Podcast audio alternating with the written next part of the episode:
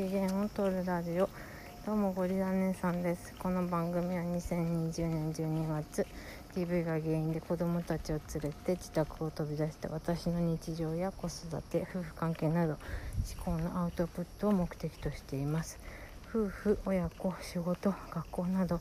身近な人間関係について悩みを抱えていらっしゃるあなたよかったらフォローをお願いいたします。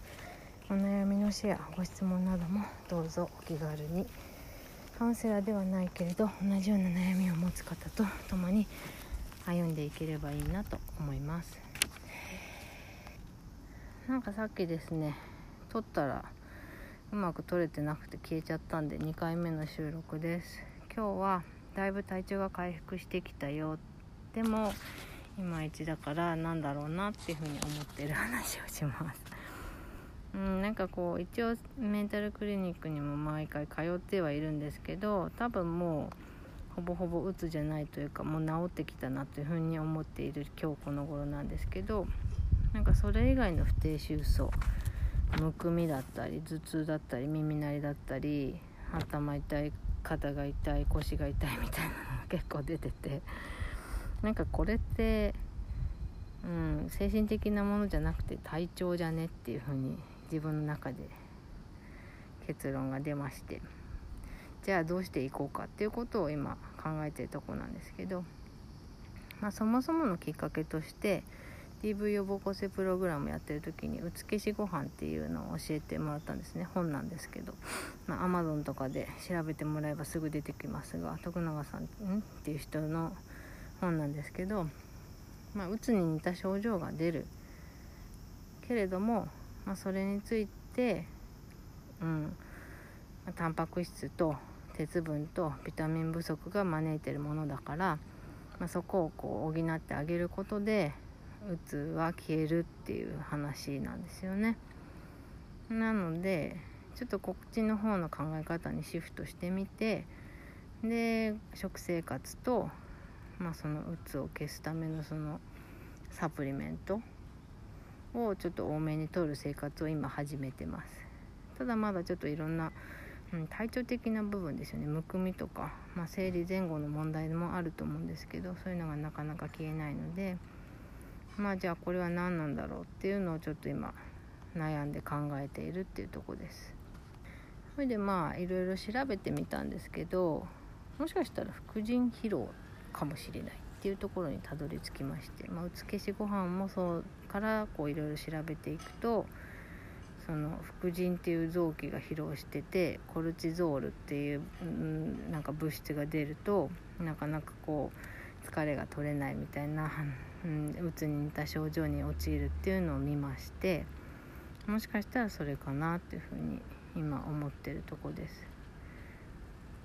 でその副腎っていう臓器はどこにあるのかっていうと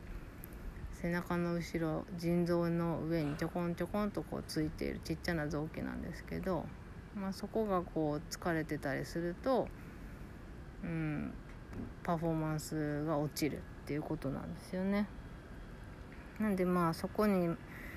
そこをこう循環を良くしていくっていう意味で考えていこうっていうふうに今思っているところです。ができるかってやっぱ食生活ですよね。体に入れるものを変えていく。まあそれを今までちょっとそのうつでというかまあそのそれ以外に考えることが多すぎてね自分の食事も子供の食事もあんまりままならないというかいう状態だったんですけど、まあ、それをちょっとようやくそこにちょっと目を向けてやってみようかなっていう気になってきたのでうんそこをそうですね。うつけしご飯は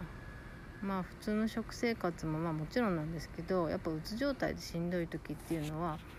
ご飯を作るのもままならないと思うんですよね。だからそれプラスサプリメントに頼ってで必要な分を補って元気が出てきたらまた食生活を見直していけばいいかなみたいな話だと思うんですけど、うん、でまあそれをちょっとやりつつ自分の食生活も子供の食生活もちょっと改めて見直してみようというふうに考えているとこです。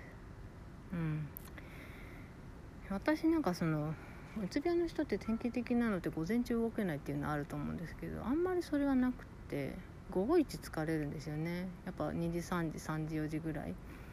下の子を迎えに行く直前に直前までちょっと寝てるとかってことが多くって。でなんかそれも副腎疲労の症状としてあるみたいなんで、うん、なんか頑張ってもっていうかいくらやってもあんまり疲れが取れない実感があるっていうのはもしかしたら副腎疲労の方が関係してるのかなって思うきっかけがその症状でした。うん、なんか低型のうつだと午前中しんどくってだんだん上がってくるみたいな午後になると元気になるっていうのを聞くんですけどなんかそれじゃないような気がするのでもしかしたらというふうに思って考えてます。であとはやっぱちょっとその生理前とかの PMS とかもだいぶひどいんですよねでまあ今まではピル飲んでたりとかもしたことあるんですけどそれだともう私いい年なんでそろそろ血栓症のリスクとか上がるんでピルはダメなんですよねやっぱそうした時にどうするかって考えると、まあ、医療的なことで言えばその避妊器具とか、まあ、そういうことになってくると思うんですけどそれだとすごい費用が高いしその前にこうもっと見直せるところないかっていうふうに考えるとやっぱ食生活ですね。でもまあなんかその絶対こう栄養をどうしてこうしてみたいな細かくこうしてこうしてっていうのは私自身無理だと思うんでまあ大雑把にですけどうん体に入れるものを少しずつできるところから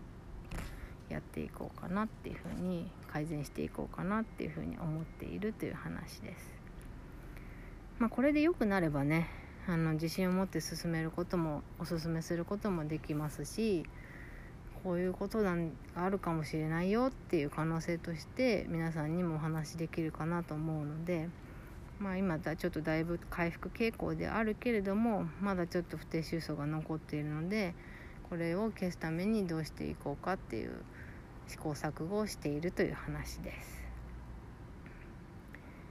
まあ、具体的な話をすると、